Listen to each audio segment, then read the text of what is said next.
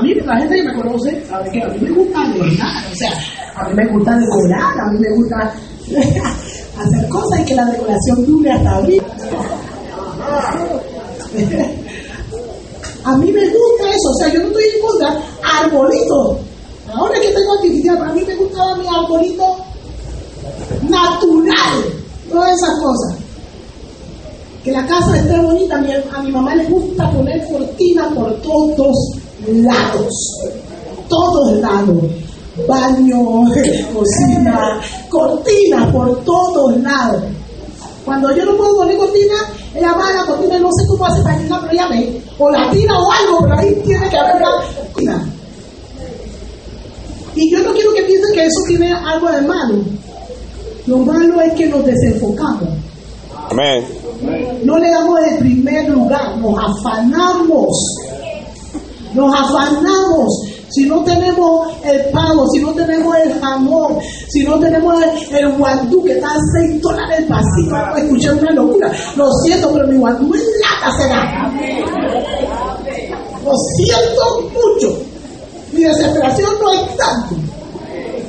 Pero nos enfocamos y, nos vamos afanando que, que si los juguetes que queremos regalar a, a, a nuestros hijos, a, a los nietos si tenemos, al sobrino, al sobrino tercero, al sobrino, al sobrino, eh, ¿cómo se dice? Que se pega uno que te dice tía, pero no es, no es hermano. ¡Ya! Entonces tú te sientes obligado y entonces te vas sofocando porque ves que no, y las luces no encienden porque las estás probando para poner el arbolito, hay que comprar luces. O sea, y todas esas cosas nos empiezan a desenfocar. Hay que sazonar el pavo porque para que agarre sabor. Y cuando tú ves, Jesús no es mencionado. Lo mismo que el arbolito, que las luces, que el pavo, que los regalos. Jesús no es mencionado la cantidad de veces que debe ser mencionado en nuestros labios. Nosotros los que conocemos el verdadero significado de la Navidad. Así que por favor, vamos a enfocarnos. Por cada vez que mencionamos pavo, mencionamos dos veces Jesús. Por cada vez que mencionamos arbolito, mencionamos dos veces Jesús. Por cada vez que mencionamos tengo que salir a comprar regalos, mi vestido del 25 y del 31, mencionamos 10 veces Jesús. Amén. Tenemos que hacer algo para que la gente sepa lo que estamos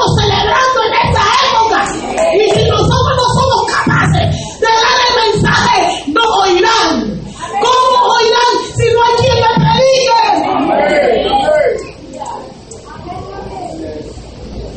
Nosotros somos los responsables de mantener mente fría y pies en tierra en esta época. ¿Para qué? Para aprovecharnos.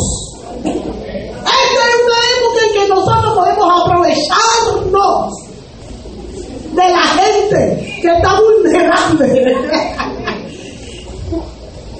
Esta es una época que la gente se va a hacer, donde tú le dices que tú quieres hablarle de Jesús. Se va a poner tan arisca como se pone en, otro, ah, en otra época del año.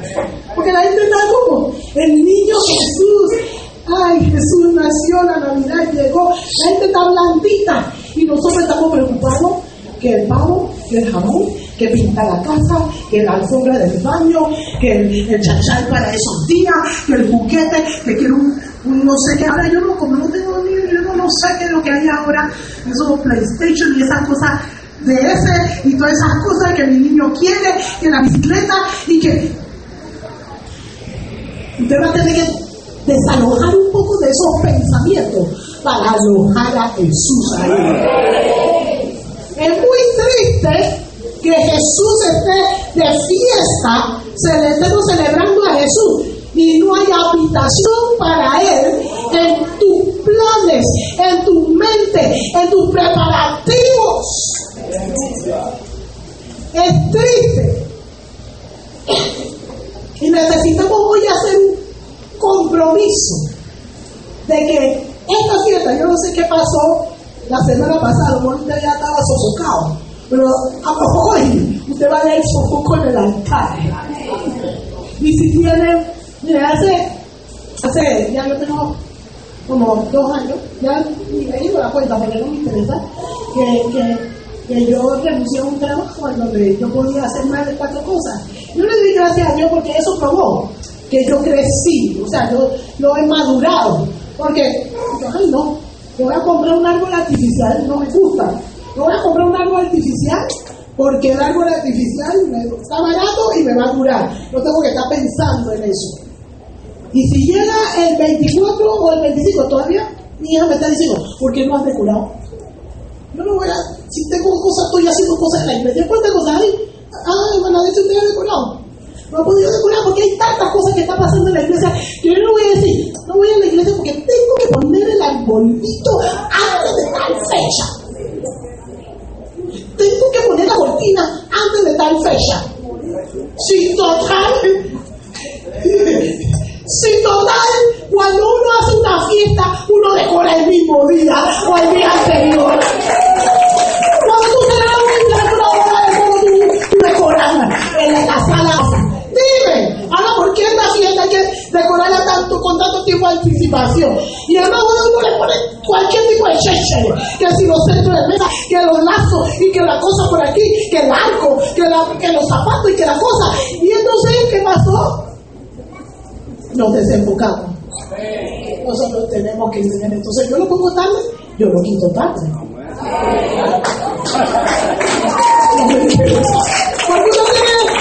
¿Por qué no tienes? ¿Por qué tú tienes? Porque hermano, ¿por qué tú tienes para la decoración? Vamos a la casa donde siempre Navidad así es. Todos los días es Navidad. Hay una canción de Marco que dice que todos los días es Navidad. No me interesa, porque mi celebración al final también tiene que ver con algo personal. Con mi intimidad, con mi Dios, con mi Jesús. Así que si a mí me da la gana de, de tenerlo allí, yo lo allí, porque yo sé por qué lo puse allí. Amén. Así que diga, me enfoco en Jesús. ¿Vamos? ¡Uh! Hay algunos que lo captaron. ¡Vamos! ¡Chachay! ¡Gloria a Dios! Aquí hay gente inteligente, claro, que somos de qué. Amén. Vamos a buscar Galatas 4 y vamos a hacer el Deuteronomio. Vamos a recordar qué celebramos. Porque mucha gente, ¿qué celebran en Navidad? El nacimiento del niño Jesús. Ya no pasamos esa etapa del nacimiento del niño Jesús. Hay muchas otras cosas que se celebran en esta época. Gálatas 4 y vamos a leer el versículo 4.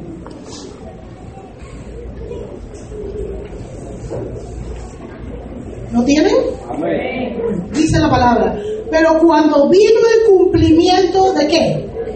Cuando vino el del tiempo pasó algo. ¿Qué pasó? Dios envió a su hijo, nacido de mujer y nacido bajo la ley. Cuando vino el tiempo de cumplimiento, yo sé, como decía la anciana Wendy, el tema es que, pero ¿por qué usted celebra Navidad así? No se sabe en qué fecha exacta nació Jesús. Yo sé que no, yo le conté decir, yo sé que no nació el 25 y a mí me da la gana celebrar el 25 porque se llama mi eternidad. ¿A él le interesa si yo quiero celebrar el cumpleaños de Angie el 10 de agosto o quiero pasarlo al 15 de agosto? ¿Qué le interesa? Ustedes no, a veces lo celebran así porque no cayó un día como ese y lo celebran otro día. ¿Tú sé por qué? ¿Cuál es el problema? El tema, como decía anciana Wendy, es que nosotros somos testimonio y evidencia de que nació. Amén. Yo soy testimonio y evidencia de que nació. La transformación en mi vida, lo que yo he experimentado, me indica que Él nació, que se vino, se cumplió esta palabra que dice que cuando vino el cumplimiento del tiempo, Dios envió a su Hijo, nacido de mujer y nacido bajo la ley. Me encanta esto porque Dios es siempre claro y específico. Una de las cosas que indica este versículo que Jesús nació legalmente, en el sentido de que Él no nació espiritualmente, Él no estuvo por aquí con, como un fantasma. Él nació legalmente, nació nació de una mujer, una mujer lo parió, y cuando lo parió, yo no dije, ¡ah, qué es esto! No, era un niño normal, bonito, dos ojos, una nariz, lloró, o sea, ponte lo amamantó, o sea, eso no dije, no, esta mujer, no, no. Normal, o sea, fue un niño normal. Dice, nacido de mujer y nacido bajo la ley. Me llama mucho la atención que diga nacido bajo la ley, porque dice la palabra que estamos bajo la ley estamos en condenación. O sea que él nació bajo los mismos parámetros y condiciones que nosotros. Él nació bajo la ley. Eso quiere decir que si Jesús hubiera pecado, hubiera muerto. Si usted Jesús hubiera pecado, hubiera muerto porque nació bajo la ley. Y la ley que hace, te acusa, te condena, te dice mal, pecaste, por tanto, morirás. Morirás. Pero yo doy gracias a Dios, porque en realidad lo que tengo que, quiero hacerte énfasis allí, es que quiero, quiero hacerte una pregunta. ¿Cumplimiento de qué tiempo? Dice que cuando vino el cumplimiento del tiempo. ¿Cumplimiento de qué tiempo? Vamos a volver, vamos a ir a Génesis, capítulo 3, versículo 15. Cuando Adán y Eva pecaron, Dios tuvo que emitir un juicio. Y en el versículo 3.15, este juicio también es una palabra profética. ¿Lo tienen? Dice, y pondré en enemistad entre ti y la mujer. Voy a hacer paréntesis, no tengo mensaje. Pero ¿saben, mujeres? ¿Ya ven por qué el diablo nos da guerra? Porque nosotros nos tenemos que arrebatar y parecer como loca que el esposo te dice que ¿por qué te pasa? Te está volviendo loca. Porque hay una palabra aquí que, dice que y pondré enemistad entre ti y la mujer. Después viene la otra parte que entra en el mensaje de hoy. Pero hay un tema entre él y nosotras. Una tirria, como decíamos. Una cosa, él no nos puede ver y nosotros no nos podemos ver a él tampoco, porque apenas lo vemos, nos sale una cosa. Cierro paréntesis. Dice, y pondré mitad entre ti y la mujer, pero también iba a poner enemistad entre tu simiente y la simiente suya. Esta te herirá en la cabeza. Esta, la simiente de la mujer, iba a herir a la serpiente esa,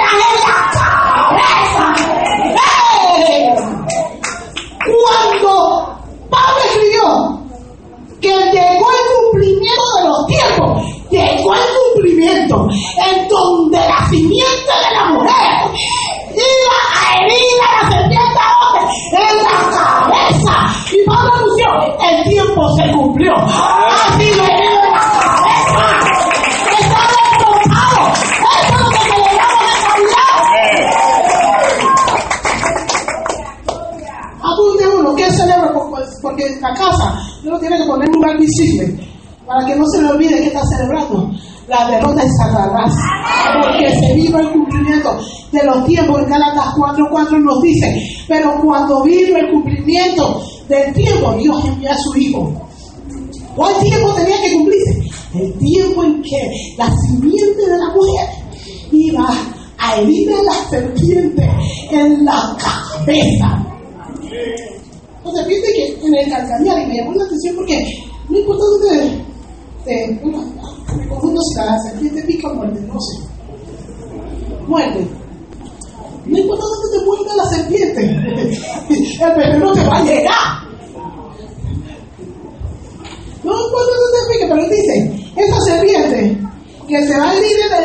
calcañar, ese veneno no te va a hacer daño.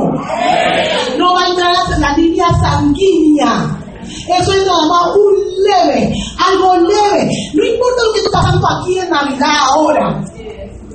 Y, y me viene a la mente aquello que tienen una triste Navidad, quizás hoy recordando, porque hoy es 20 de diciembre, muchos perdieron familiares un día como hoy, y están tristes recordando, no importa lo que haya pasado, lo que estén pasando en una época. Hace poco hubo un accidente, dos accidentes de tránsito en donde murieron dos hermanas, y, acá, o sea, fueron cuatro personas en una sola madrugada, un día, y esto, hay cosas tristes que pueden estar pasándote. Quizás no tienes todo lo que tú piensas que necesitas, porque yo te digo que sí tienes todo lo que necesitas, porque el que tiene a Cristo no le hace falta bien.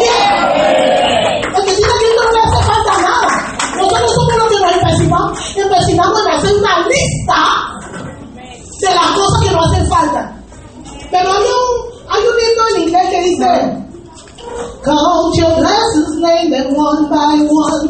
Count your blessings, see what God has done. Count your blessings, name them one by one.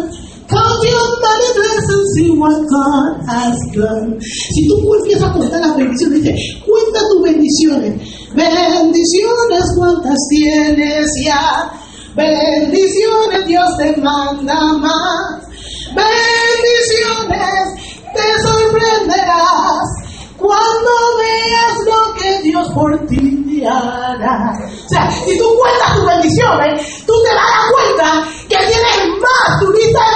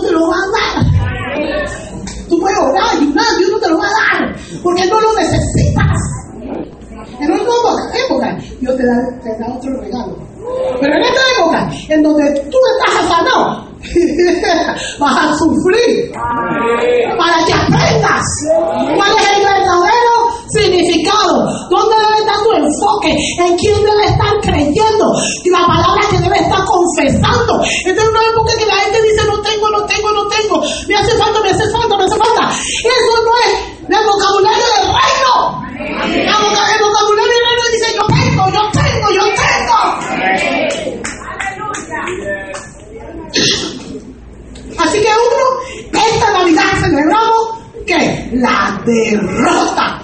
Esa, este cumplimiento del tiempo es lo que nos permite cantar. Bajo mis pies, bajo mis pies, bajo mis pies, ahora, ahora. Si usted, si, si no hubiera Navidad, usted no puede cantar eso. Si el cumplimiento, si Jesús no hubiera nacido, usted no puede cantar eso. Usted tiene, gracias mami, porque puedo cantar bajo mis pies, bajo mis pies. Y los tacones se me quiebran. Acepto donaciones.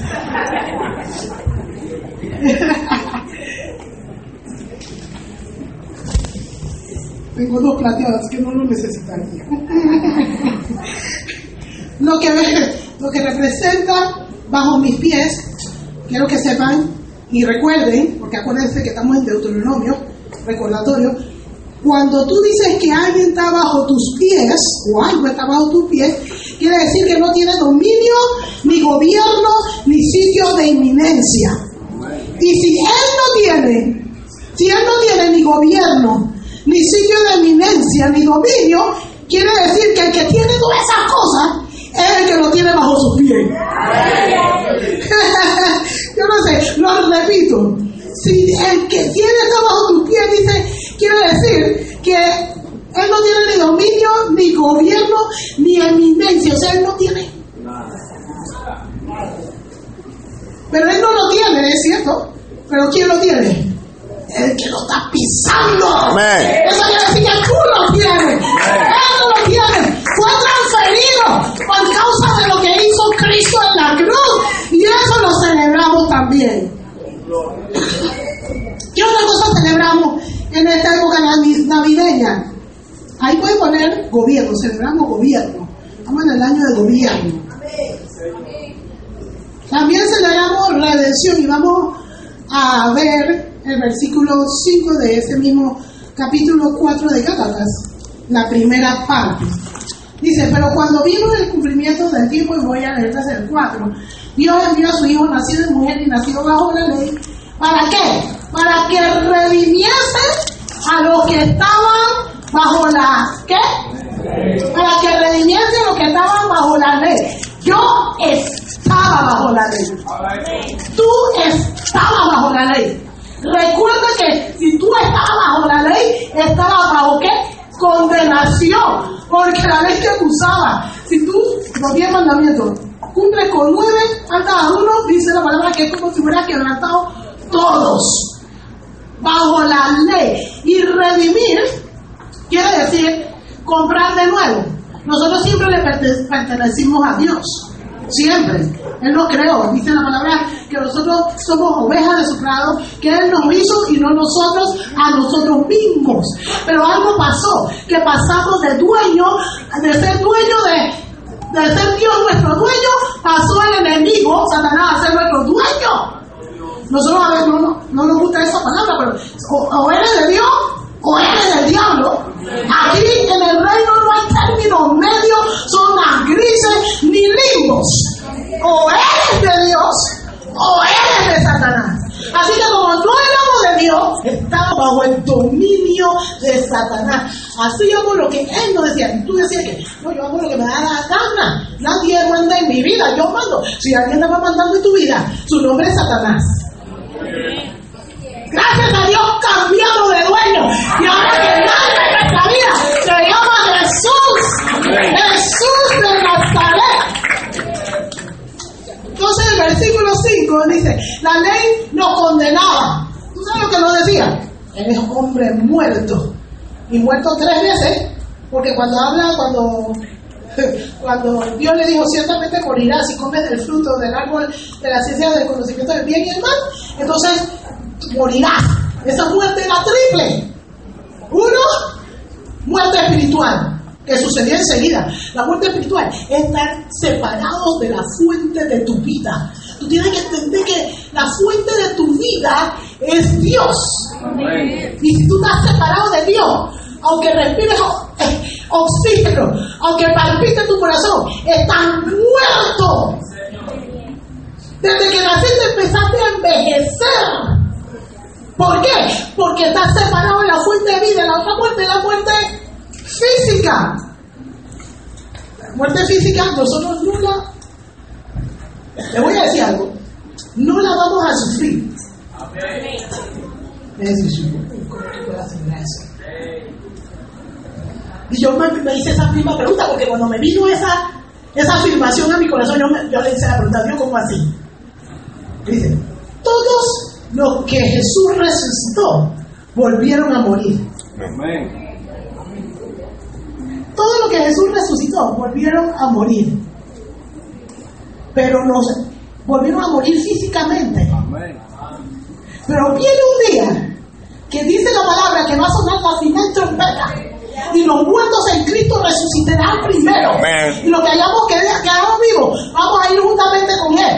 Esa- esos muertos que van a resucitar no van a ser como los muertos que resucitaron en los tiempos de Jesús, que volvieron a morir. Esos muertos nunca más van a experimentar la muerte física. Que experimentaron, los que caminaron, los, los que fueron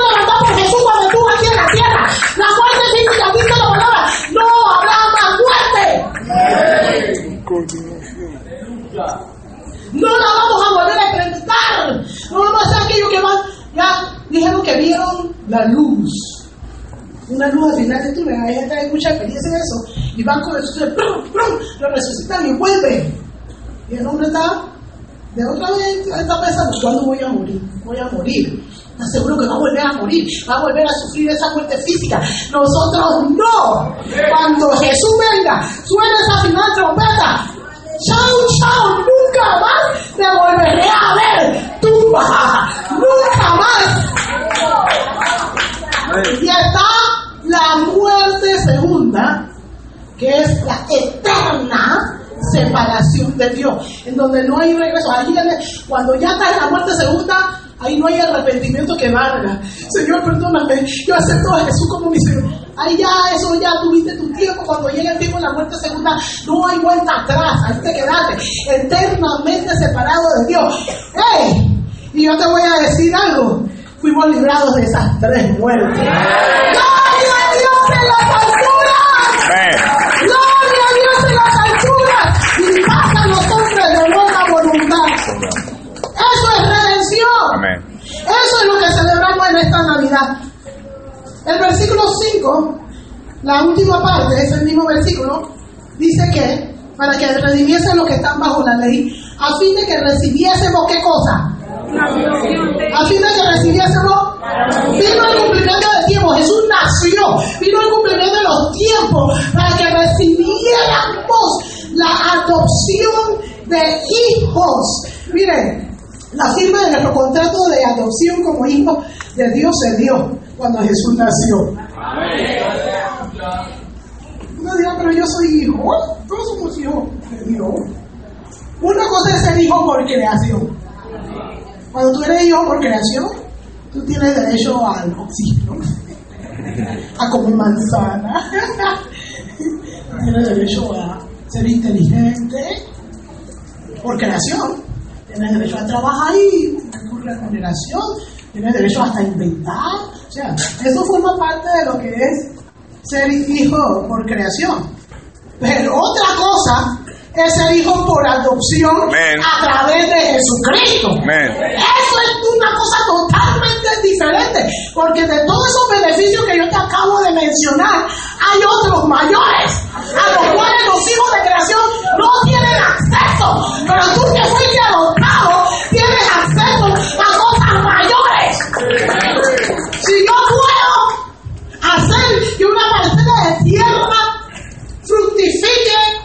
al ciento por uno, siendo hijo por creación, por ser hijo por adopción, yo puedo hacer que fructifique el 200 por uno.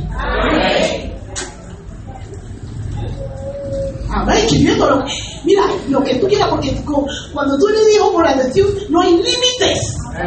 No hay límites. No hay límites, y más adelante te voy a decir por qué no hay límites. Pero yo te quiero decir que hoy celebramos nuestro certificado de adopción. Mira lo que dice Juan 1.12.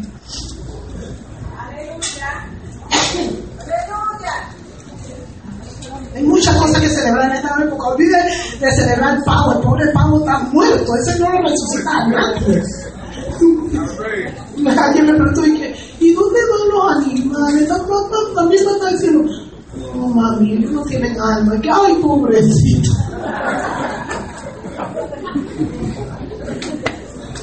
Una doce.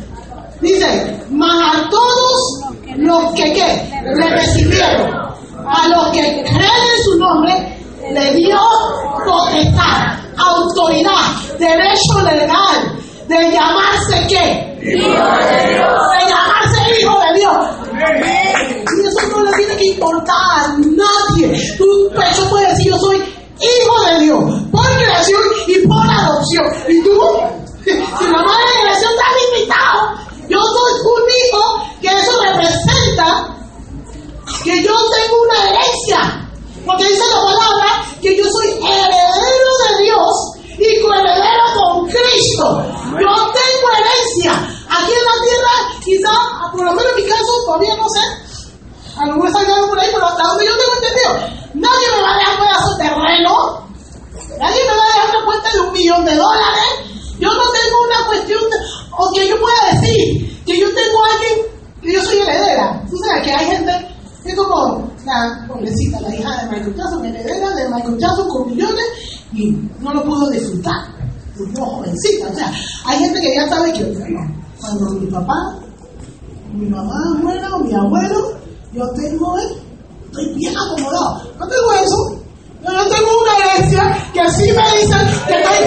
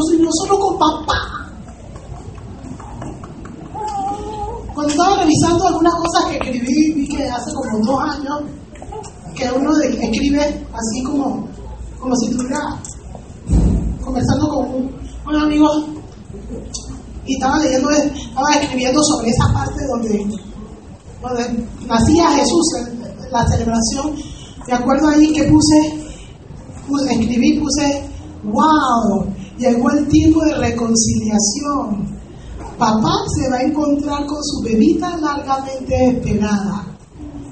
Y yo, yo hablando de mí, yo soy su bebita.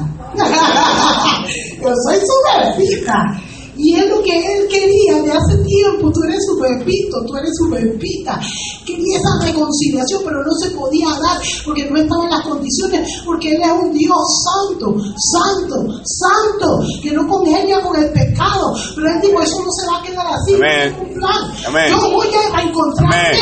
con mi hijo, yo voy a reencontrarme con mi hija. Es como aquellos que quizás fueron adoptados y no saben quiénes son sus papás o padres que se arrepintieron de haber dado una adopción a sus hijos. Ellos buscan sobre, bajo tierra, cielo y mar que puedan encontrarse.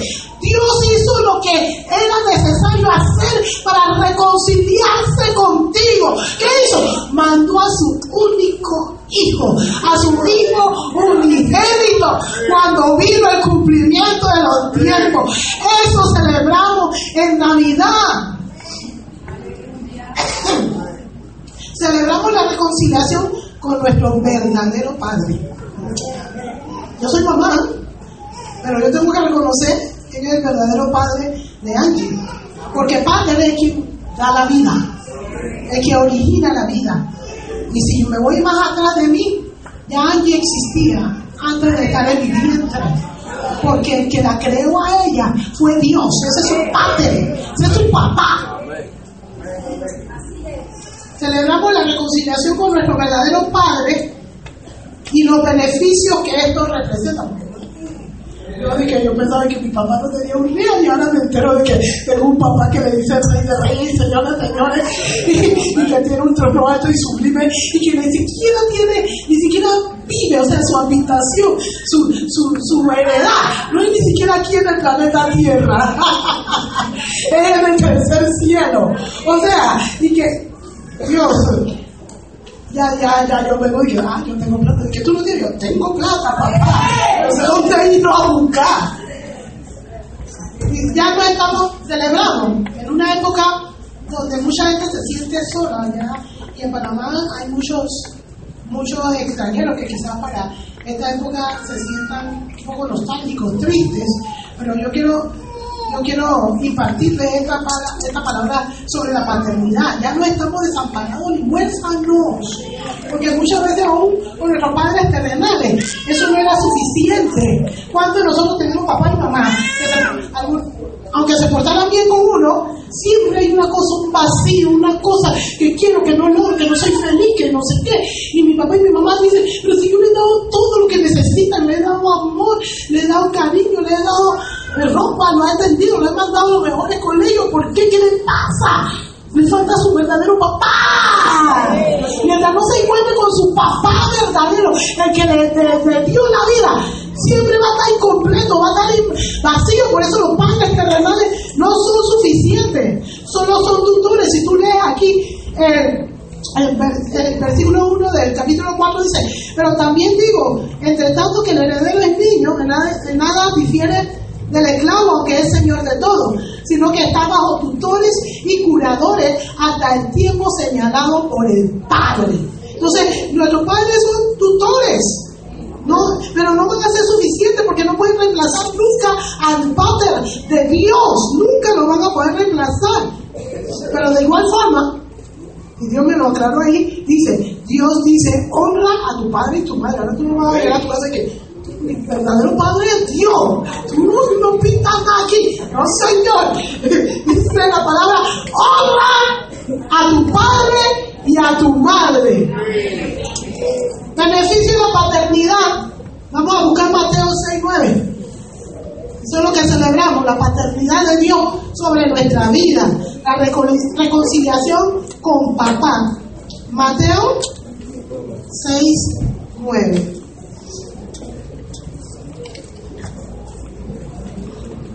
Dice, Jesús instruyendo a sus discípulos, vosotros pues oraréis así.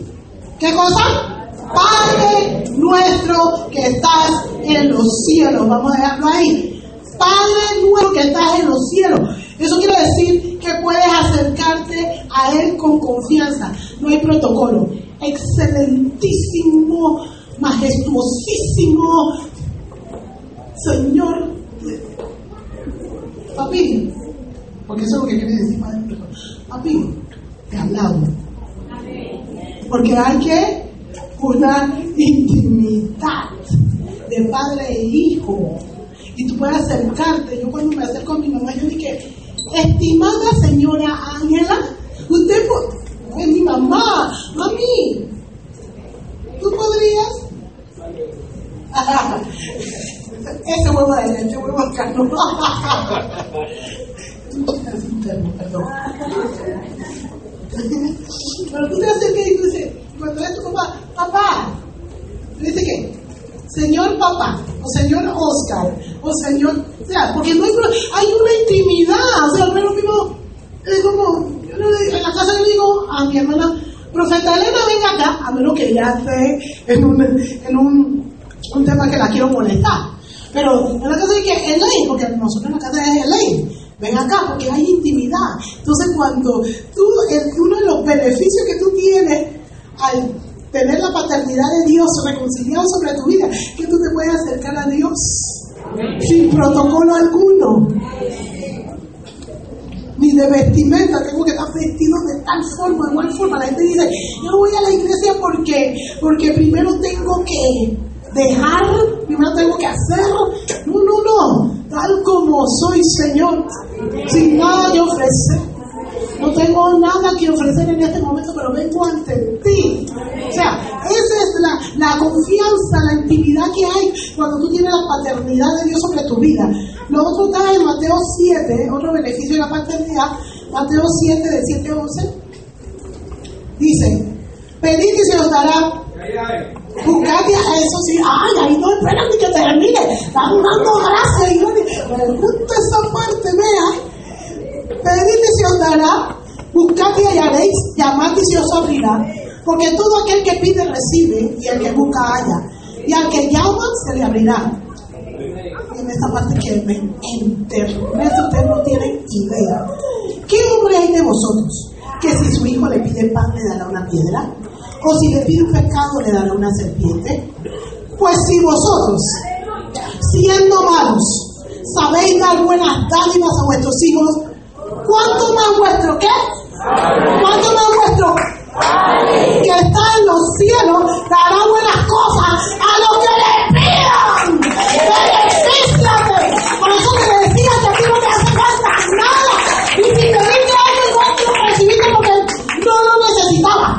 No es el tiempo, no es la temporada, no es el momento. O nunca va a ser el tiempo y nunca va a ser la temporada. Yo no sé, pero yo sí sé que lo que tú necesitas Dios te lo va a dar. Dios no es Dios malo. Nosotros somos padres malos a veces. Pero Dios nunca es un padre malo. Nunca te va a negar algo que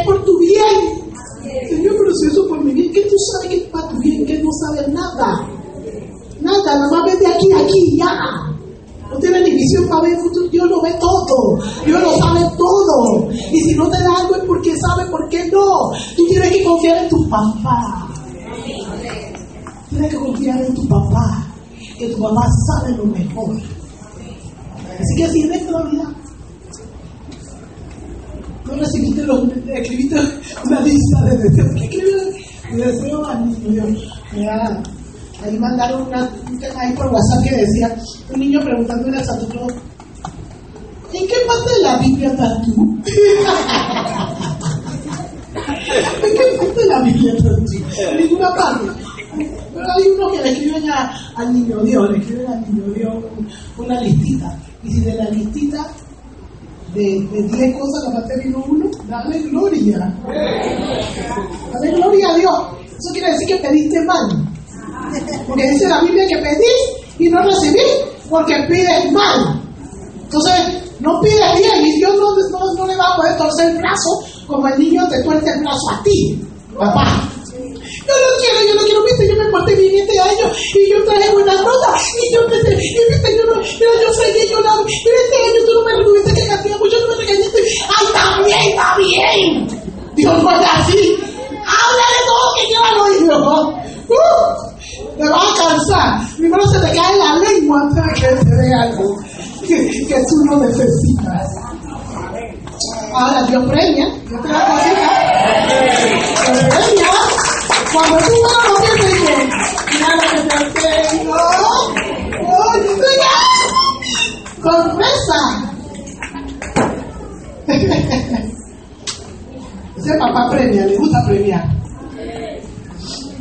Pero si no le gusta chicos malcriados y perruchosos. Herencia, vamos a, ya estamos terminando, que no me lo crean.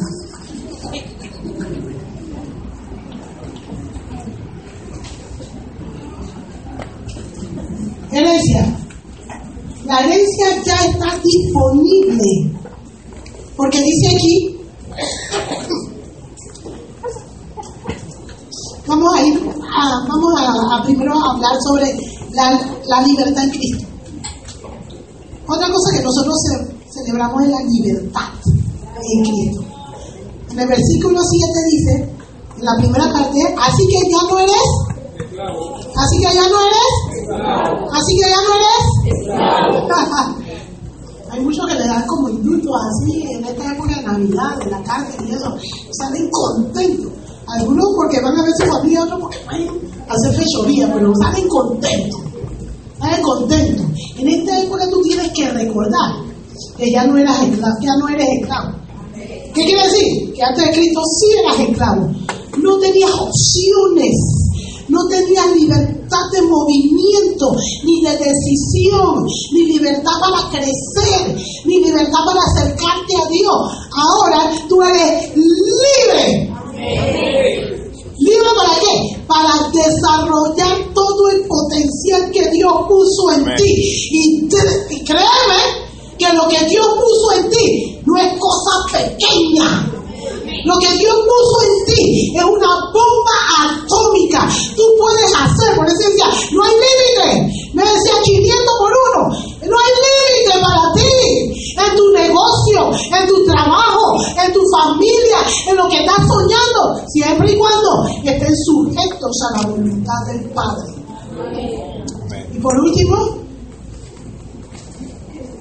casi por último, y su Hijo también heredero de Dios por medio de Cristo. Eh, como le decía al inicio, nosotros somos herederos. ¿Sabes? Ustedes saben que hay una historia que me gusta mucho, me conmovió y a veces la cuento, creo que la he contado ya aquí, sobre una niña que le regalaron un collar de perlas de esas de mentiritas. Pero cómo le encantaba a la niña el collar de perlas de mentiritas. Lo cuidaba, dormía con él. ¿Cómo le gustaba? El papá dijo, oye, a ella le gusta tanto ese collar que yo voy a invertir, yo voy a ahorrar y voy a comprarle un collar de perlas de verdad. se lo voy a regalar, perlas genuinas. Cuando el papá logró comprarle las perlas, él trató de hacer el intercambio. Dijo, mami, te tengo un regalo aquí que yo sé que te va a gustar, pero tienes que entregarme tu collar de perlas. No, papi, este es mi collar. Pero te digo que estoy seguro, seguro que te va a gustar en lo que te tengo, mami. Confía en papá, pero es mi collar, a mí me gusta este collar. Pero mami, tú te aseguro, mami, mira, mírame a los ojos. Yo te aseguro que lo que te tengo es mejor de lo que tú tienes. Papi, este es mi collar, yo quiero mi collar, no me quites mi collar. Nosotros estamos diciendo, nada, que puedo quitarle collar, tuve que enseñarle. O sea, no señor, nosotros Dios tiene cosas mejores para nosotros y nosotros estamos aferrando y no, es que a mí me gusta que lo mío. Y Dios te está diciendo, tengo algo mejor para ti. Y Dios te dice, no, pero yo estoy bien con esto, a mí me gusta. Y Dios te dice, pero lo que te tengo es mejor. Porque hay una herencia. Tú quieres un millón de dólares en la cuenta bancaria y Dios te dice, yo tengo algo mejor. Tú dices que tú quieres un carro, que quieres un arbolito de Navidad de no sé cuántos pies, que quieres un para tu hijo, que quieres tener yo no sé cuántos zapatos. O sea, tú estás pidiendo cosas que los hijos de creación pueden tener por creación. No necesitas ser hijo de Dios para tener eso. Por adopción, no lo necesitas. Tú deberías aprovechar para pedir cosas que, los, que por hijos de creación no te tocarían. Tienes herencia, has heredado y ya está disponible la herencia porque el testador murió, Jesús. Ya tienes derecho a reclamar tu herencia. Ya está disponible, tienes derecho a salud, bienestar, larga vida, prosperidad, paz, gozo, liderazgo, gobernabilidad, autoridad, poder y mucho más. Pero tú tienes que estar consciente. Estamos celebrando que tenemos una herencia. En Navidad celebramos una herencia.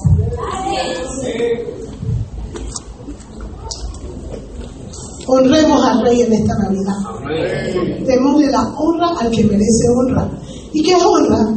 Honra es darle lugar que se merece de forma visible y tangible. No, pero él siempre está en mi mente. Wow, no, tu mente. Yo no lo veo por ningún lado, porque si estuviera en tu mente, estuviera floreciendo en otras cosas.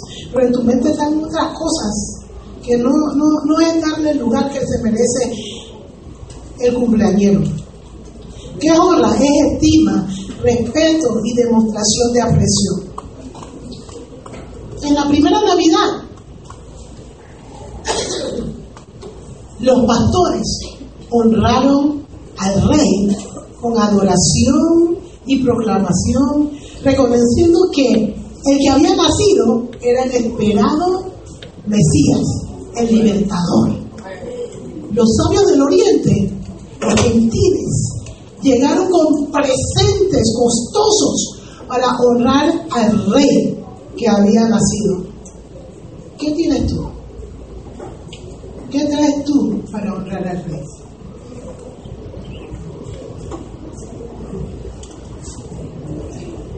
Reconócelo en todos tus caminos. En Navidad, reconócelo en todos tus caminos. Honralo, alábalo, habla de él. Compártelo. Que todo lo que hagas en tu casa sea porque tú quieres que Jesús, no tu vecino, no tu familia que viene a visitar, sino que Jesús esa noche se sienta honrado, se sienta cómodo, se sienta como que tiene la eminencia en tu vida, en tu casa. Cuando ponga la luz de una ofrenda, cuando yo pongo la luz en mi casa, digo, había una ofrenda. Espero que te guste. Me pongo todo un esfuerzo, pero es porque es una ofrenda, es mi ofrenda, es parte de mi ofrenda en esta Navidad para Él. No más que, que viene y lo vea bonito, gloria a Dios, lo haga bonito, porque si lo hago para Él es porque está bien bonito, se lo aseguro. Pero principalmente para Él. Como cuando uno le celebra la fiesta los niños, Él no es un niño, pero Él es el rey. Y cuando viene un rey, imagínate, cuando viene un presidente de otro país, todo lo que se mueve, sea en el aeropuerto y lo, las escoltas y toda la preparación que hay. Separamos todo un piso y el piso de arriba y el piso de abajo y todos los pisos. Bueno, una preparación porque alguien importante está en la ciudad. Alguien tiene que saber que alguien importante se está en medio de Panamá para esta Navidad. Y como dice un canto, somos sus manos, somos sus pies, somos su pueblo. Lo que vamos a mostrar, lo que vamos a, a presentar a Jesús en esta Navidad, somos nosotros sus hijos por adopción. Presentémosle a la gente que está afanada, que está preocupada, que está sola, que está triste. Presentémosle a Jesús, porque queremos que ellos se beneficien también, que celebren el cumplimiento del tiempo, que celebren su redención, que celebren la adopción, que celebren la paternidad, que celebren la libertad, que celebren que, que Satanás está derrotado, que celebren que tienen una, que hay una herencia preparada para nosotros. Yo quiero invitar a todos los que quieren hacer un compromiso de que esta Navidad, si no le da tiempo de comprar el ajo y el pavo, no, será para después del ayuno. no le dio tiempo de cocinarlo, bueno, después del ayuno, todos los días de Navidad, acuérdate de tu creador, aunque no sea Navidad, regalo precioso nos dio. Ya no me acuerdo de más, pero de eso se trata. Tú hacer un compromiso con Dios de de mostrar, de poner a Jesús en la, en la vitrina de tu vida. Tú pasas por los almacenes y hay de todo menos Jesús. De todo menos Jesús. Tú tienes que ser la vitrina. Porque si no, otros no lo van a ver. Nada más van a ver arbolitos, pavos, regalos, ropa bonita. Amén. Si tú no los muestras, no van a ver más nada. Esta Navidad, tú tienes que ser su vitrina. Amén. Que cuando pasen por ahí, le hagan, ¿eh?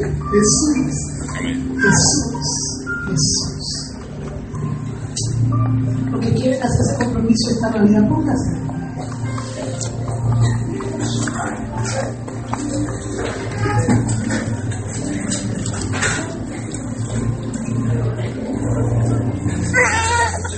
Nació Vamos a hacer aquí de nuevo, Nació